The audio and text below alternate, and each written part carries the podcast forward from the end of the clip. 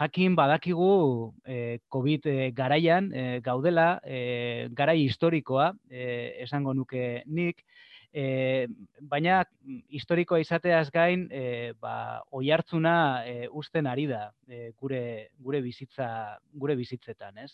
Ikerketara baldin bagoaz, e, ukaezina da, e, pertsonen osasunean e, sekulako eragina izaten ari dela, hildako kopurua, e, hor dago, e, osasun fisikoarekin lotutako e, kalteak e, oso nabariak dira eta medioetan e, behin eta berriz e, daude, baina e, horrez gain e, azpimarratu nahiko nuke osasun mentalean e, izaten e, ari den e, eragina. E, COVIDaren e, albo kalteak e, lirateke hoiek, ez? E, depresio e, kopuruak, e, depresio e, episodioak e, larritzen e, ari dira, antxietatea, estresa, e, gehiagizko beldurrak ere e, nagusitzen e, ari dira, eta gauza bera gertatzen da ba, frustrazio e, sentimentuarekin edo e, sumingarritasun edo irritabilidadearekin. Ez? Orokorrean esan daiteke e, ondo eza e, nagusitzen e, ari dela, eta e, horren ondorioz ere, ba, ba, lo arazoak ere identifikatu dituzte, hor goian e, agertzen diren e, ikerketa hoietan. Ikusten duzuenez, ikerketa guztiak dira e, aurten egindakoak, e, oraindik ere e, literatura asko garatzen ari da e, gaiaren inguruan, baina epe laburrean ikus daitekena da e, COVIDak berak eragina handia e, izan duela bai osasunean, baina baita ere osasun e, mentalean. Apur bat, e, hildo horretatik, e, ikerketa batzuek ere azpimarratzen dute, ikasleak e, arrisku handiko taldea direla. E, garai e, sensiblea da, e, apur bat ikasle garaia. E, nera bezaroa, e, elduaroaren hasiera e, hor kokatzen da. Eta hor agertzen diren ikerketek agerian utzi dute depresio, estres eta antxiedate handiagoa e, izaten ari direla ikasleak, harreman sozial urriagoak ere izaten ari direla e, gure, gure ikasleak, eta harreman sozial urriagoak e, esaten dugunean, bai kantitatez, baina baita ere kalitatez, e, kalitateaz ari, ari gara. Eta oroar ere, ba, distrazioa, sumingarritasuna eta beldurra ere e, nabarmenagoak e, izaten ari dira. Eta e, esan gabe doa, horrek guztiak eragina daukala e, ikasleen errendimendu akademikoan ere. Hala ere, e, argazki e, katastrofista hau e, nolabait orekatze aldera, e, beste e, autore batzuek e, azpimarratzen dute e, ikasleak potentzial handiko e, taldea direla. Eta bizi, e, bizitzen ari garen e, pandemia e, honetan, edo pandemia hau bera, badela e, askunde pertsonalerako e, sasoi aproposa. E, ikerketek azpimarratzen dute, e, autoestimua eta askunde pertsonala ere e, sustatu direla pandemiarekin, eta baita ere ba, empatia edo besteekiko e, keska, e, ongizatea eta e, ikasteko estrategia ezberdinak e, garatu dituztela ere agerian utzi dute ikerketa horiek. Kontua da, e, batzuentzat arrisku e, handiko momentua e, den bezala, beste batzuentzat ba, potentzial handiko e, momentua dela e, zeren arabera e, bizi du e, ikasle batek egoera e, askunderako edo aldiz e, arazoetarako e, momentu bezala. Ba, hain zuzen ere, ezaugarri pertsonalen e, arabera. Ezaugarri pertsonal hoien arabera e, ikasle batek, pertsona batek, oroar, e, biziko du egoera erronka bezala eta erronka horretatik ikasteko e, aukera aprobetsatuko du, edo kontrakoa, egoerak gainditu egingo du e, pertsona. Hortaz, ezaugarri pertsonalak gako dira, eta e, lehen esan dakoaren hildotik, e, ezaugarri pertsonal hoiek, e, hoien garapena funtseskoa bihurtzen da.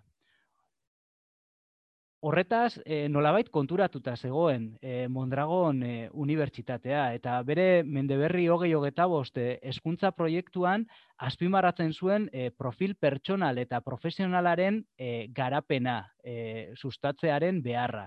Hau da, ez gara zentratu behar e, alderdi teknikoetan, profesionaletan, baizik eta e, oiek esezik e, alderdi pertsonalei ere erreparatu behar zaie.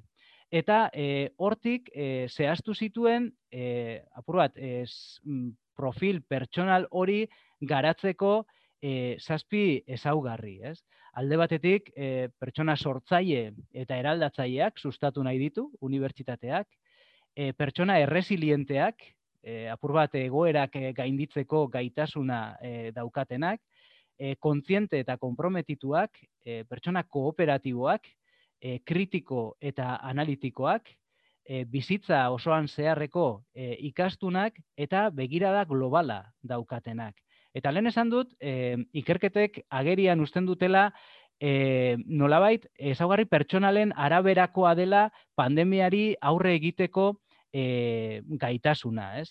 Eta hor batez ere bi elementu nabarmentzen dira. Batetik e, erresilientea edo litzatekena, e, hain zuzen ere ba, e, egoera gatazkatsuetan edo egoera e, zaietan, e, egoera zailo hoiek gainditzeko e, gaitasunari erreferentzia e, egiten diona, eta bestetik ere bizitza osoan zeharreko e, ikastuna. Ulertuta, e, bizitza osoan zeharreko e, ikastuna dela e, edozein egoeretatik e, ikasteko gaitasuna daukan e, pertsona. Hortaz, e, Mondragon Unibertsitateak e, profil pertsonal eta profesionala e, jarri du e, erdigunean, eta horrek ekarri ditu e, hainbat aldaketa. E, Lendabizikoa e, aldaketa metodologian. E, geroz eta gehiago hitz egiten ari gara e, proiektu ez, e, erronkei buruz, e, eta zentzu horretan ikaslea e, aktibo eta protagonista e, bihurtzea e, da, da gako. Bestetik aldaketak ekarri ditu baita ere irakaslea eta tutore rola e, ulertzeko moduetan. E, sasoi batean, transmisore utxa e, izatetik, ba, gaur egun gehiago e, bidelagun rola e, hartzen du eta e, berak hartzen du apur bat e, ezaugarri akademiko profesional e, hoien garapena ez ezik, ba, baita ere ezaugarri pertsonal hoien inguruko e, ba, ba laguntza edo bida, e, bidaidetza lana, ez? E, bestetik aldaketak ere ekarri ditu espazioan, e, espazio malguagoak, irekiagoak, e, polivalenteagoak edo balioan hitzagoak e, behar e, hoiei e, erantzuteko e, aldaketak ere ekarri ditu ikaslearen e, ibilbidean. Eta hor ere mm, apostua egiten e, ari gara unibertsitate mailan e, ikasle bakoitzak bere e, ibilbide e, akademikoa e, nolabait e, pertsonalizatu e, ahal izateko. Eta e, baita ere e, aldaketak ekarri ditu ebaluazioan. E, ebaluazioa beste modu batean e, ulertu behar dugulako eta e, horretan e, zentratuko naiz e, aurkezpenaren e, urrengo e, e, zatian, ez? E, batez ere, ebaluazioa beste paradigma batetik e, ulertu e, behar dugulako e, aldaketak egiten e, ari gara e, ebaluazioan. Ulertzen dugu, e, beste modu batean ulertzeak e, eskatzen duela e, nota, e, kalifikazio e, utxetatik aratago, e, evaluazioak izan behar duela e, ikuspegi ezitzaileagoa. Balio behar duela ikasten e, jarraitzeko, balio behar duela gure ezaugarri pertsonal eta profesional hoien e, garapen hori e, horretan laguntzeko. Horregatik, e, apur bat azpimarratzen dugu e, alderdi tekniko eta profesionalaz gain alderdi pertsonala ere e, ebaluatu behar dugula. Eta egia esan da, e, hau ez da bakarrik e, Mondragon Unibertsitatean e, garatzen ari garen edo egiten ari garen e, lan bat. E, gaur egun e, joera handia dago e, ba, non-cognitive attributes edo e, e, 21st century skills e, direlakoak e, ebaluatzeko. E, beste kasu batzuetan e, zeharkako kompetentziez e, ere e, ari gara baina ideia bada, ez? E, apur bat e, ikaslearen alderdi pertsonal hori ere e, aintzat e, hartzea. Hala ere, e, evaluazio paradigma berri honetan ez dugu evaluazioa e, soilik e, ikasle ikaslearen e, e, eremura evaluat e, mugatzerik nahi. E, ulertzen dugu e, ikaslea e, bere testuinguruak e, baldintzatzen e, duela eta horregatik iruditzen zaigu garrantzitsu e, titulazioak, unibertsitatea bera evaluazio objektu ere bihurtzea. Eta hortaz, ikaslea esezik titulazioa eta unibertsitatea bera ere evaluatzea. Horrez gain, eta hau apur bat evaluazioaren izaerarekin erabat lotuta dago, e, evaluazioa akreditatzailea edo zertifikatzailea e, helburu jakin batzuen e, lorpena egiaztatzera e, mugatzea baino e, nahiago dugu e, evaluazioak e, balioa e, izatea e, hobekuntzarako. e, garapen pertsonal, profesional horretan e, pistak edo e, laguntza e, eskaintzeko. Hortaz, e, informazio eskaintza e, bideratzen da e, evaluazio prozesutik eta e, informazio hori baliatzen da e, askunde pertsonal eta profesionalerako. Eta horrek eskatzen du, noski, e, evaluazioa eskokatzea prozesuen bukaeran. E, evaluazioa izatea e, unean unekoa, e, baina baita ere e, izaera longitudinala izatea eta prozesu osoa e, aintzat e, hartzea. Eta pur bat, evaluazioaren ikuspegi e, honekin lotuta, e, hor sortu zen e, eragin izeneko proiektua. Eragin izeneko proiektu honek helburu bikoitza izan du. Batetik, aztertzea e, ba, Mondragon Unibertsitateko titulazioen e, eragina ikasleen e, profilean.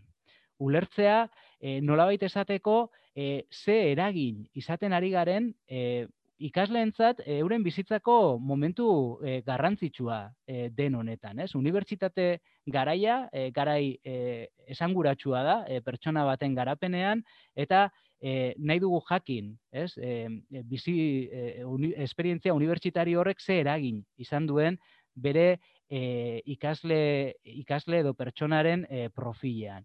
Eta horrekin batera ere, nahi dugu e, aztertzea ikasleen profilean eragiteko moduak. E, zertarako, ba, batez ere, bertan hobekuntzak egiteko. Eta hemen sartzen gara, e, hain zuzen ere, e, testu inguruaren e, evaluazioarekin. Hortaz, e, eragin proiektutik zer evaluatzen ari gara?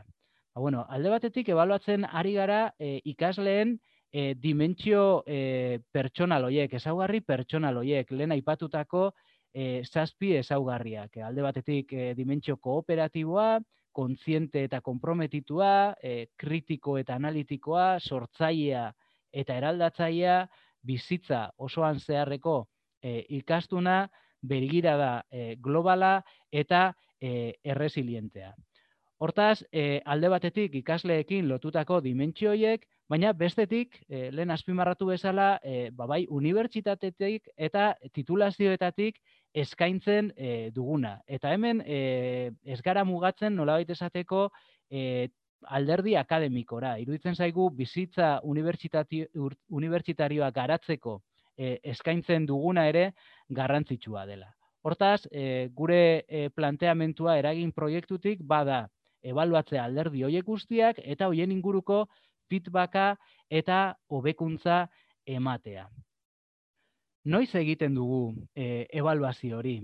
Ulertzen dugu ebaluazioa e, nagusiki titulazioetan e, kokatzen dela. Titulazioetatik e, egunero e, ikasleekin e, dauden e, tutore hoiek daukatela zerresan handia e, ikasleen ebaluazioan eta baita ere e, ikasleek beraiek badutela zerresana ba, bere testu inguruaren e, ebaluazioan. Hala ere, e, eragin proiektutik bai nahi izan da e, nolabaiteko e, ebaluazio une esanguratsu batzuk e, identifikatu.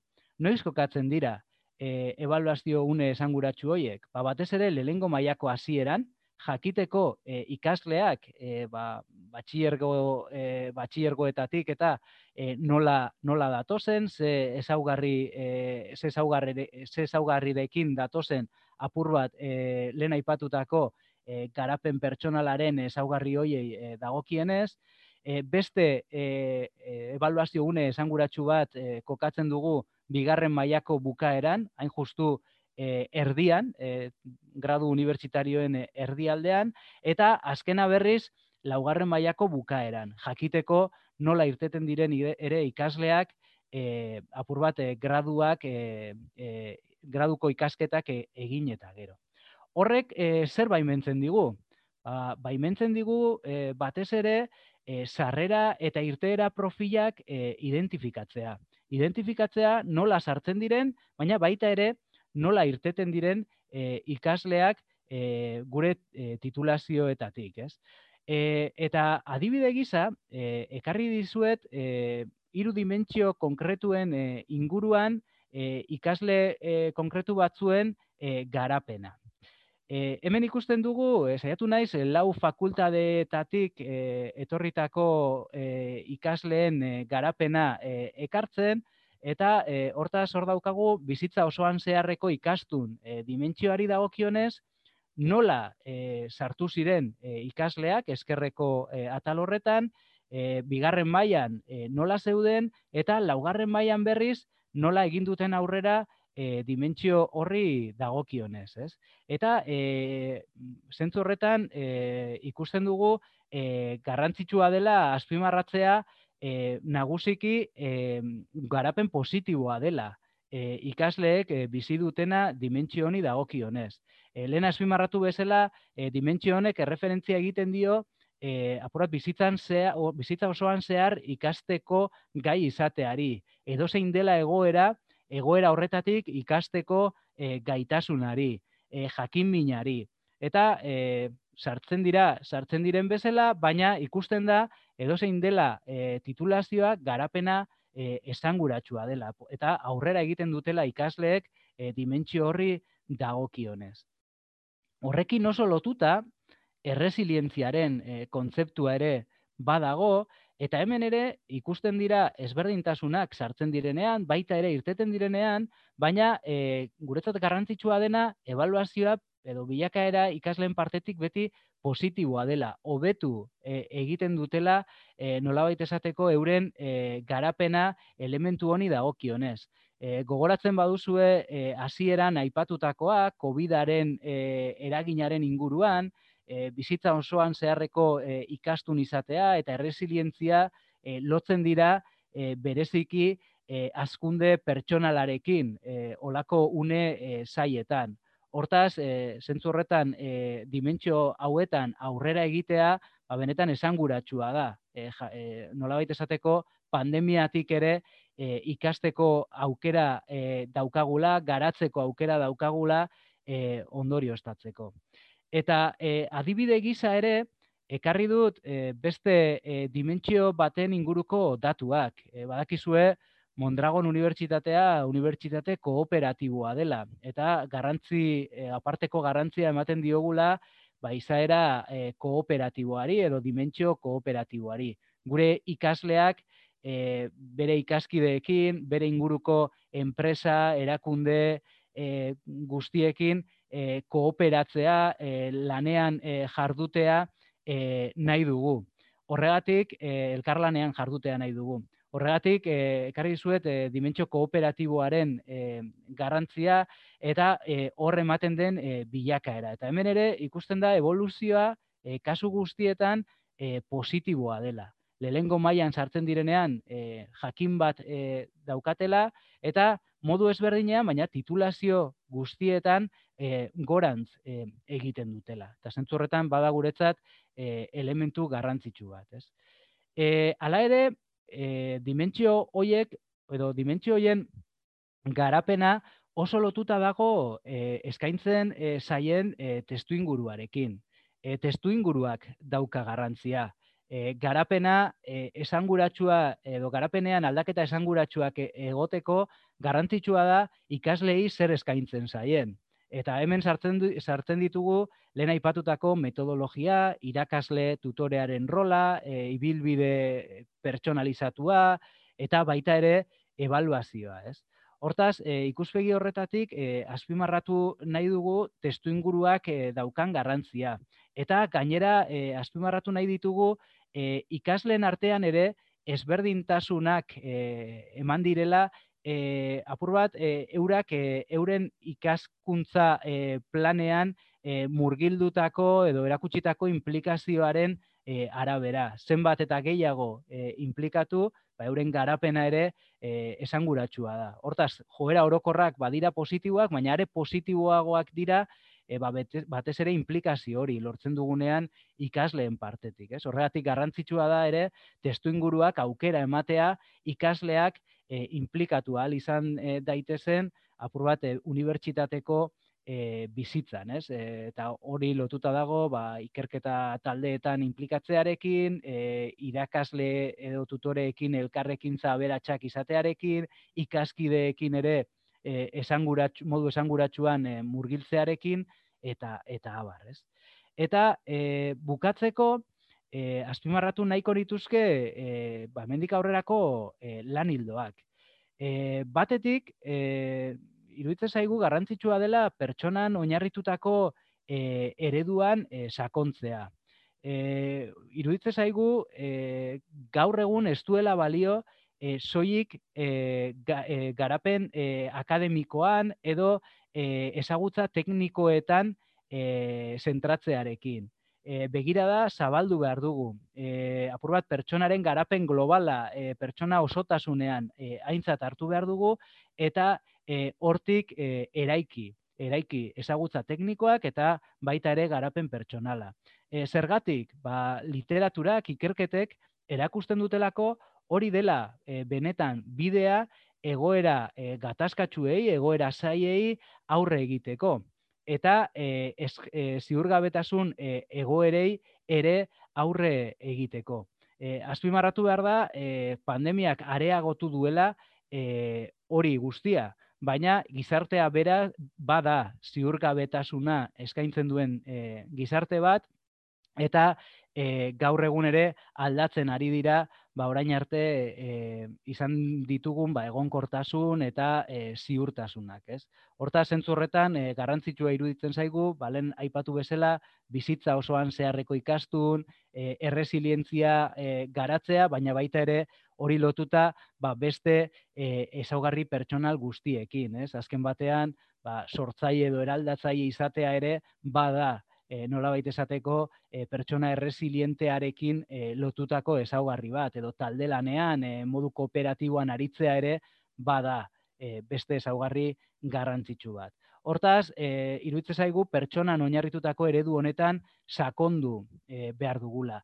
Evaluazioa bera ere indartu behar dugula. Nik ekarri dizuet, batez ere eragin e, proiektutik e, egiten e, ari garena, baina garrantzitsua da baita ere titulazioetatik e, egiten e, ari garen e, evaluazio hori e, horrekin jarraitzea, ez? E, eta hori indartzea. Zentzu horretan, e, irakasle transmisore figuratik, e, ba, apur bat, e, tutore e, bidaide izaerara hurbiltzea, e, ba, ba aurrera pauso esanguratsua da. Batez ere, garapen pertsonal horrek indarra hartzen duen e, einean, ez?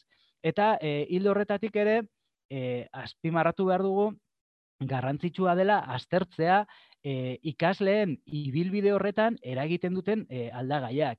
Lehen ere apur bat aurreratu dizuet, ez? E, zenbat eta gehiago implikatu, zenbat eta gehiago murgildu e, unibertsitateko bizitzan, ba orduan eta aberatsagoa dela e, ikasleen e, garapen, garapen e, pertsonal eta profesionala, ez? Hortaz, e, iruditzen zaigu hortik ere e, ik, zerikasi badugula. Ikusten badugu bi aldagai, ez? E, bai testu inguruarekin lotutako aldagai bat eta e, ikasleekin edo ikasleen garapenarekin lotutako beste bat e, elkarri lotuta e, daudela, ba identifikatu behar dugu. Zeintzuk diren e, ba, praktika e, onak, zer egin daitekeen e, prozesu e, horretan edo prozesu horiek hobetzeko eta ikuspegi horretatik berrikuntzan sakontzeko. Hortaz, e, gure naia bada, e, apur bat eragin proiektutik ere, e, unibertsitatean garatzen ari diren e, berrikuntza e, prozesu hoietan e, laguntza eskaini. Batez ere, informazio esanguratsua e, topatu dezakegulako evaluazio e, prozesu e, honetatik. E, labur bilduz, e, pertsona e, erdigunean e, jartzearen e, garrantzia e, azpimarratu nahiko nuke. Iruditzen zait, e, beti e, funtseskoa dela, pertsonak erdigunean jartzea, e, hori egin behar dugula, esango nuke, eskuntzako etapa guztietan, eta e, agian pandemiak ageriagoan, edo modu ageriagoan utzi du, edo asaleratu du, behar hori, baina badela gelditzeko etorri den zerbait. Eta besterik gabe, eskerrik asko guztioi harretagatik, eta edozein zalantza baldin badaukazue, ba, prest naukazue erantzuteko.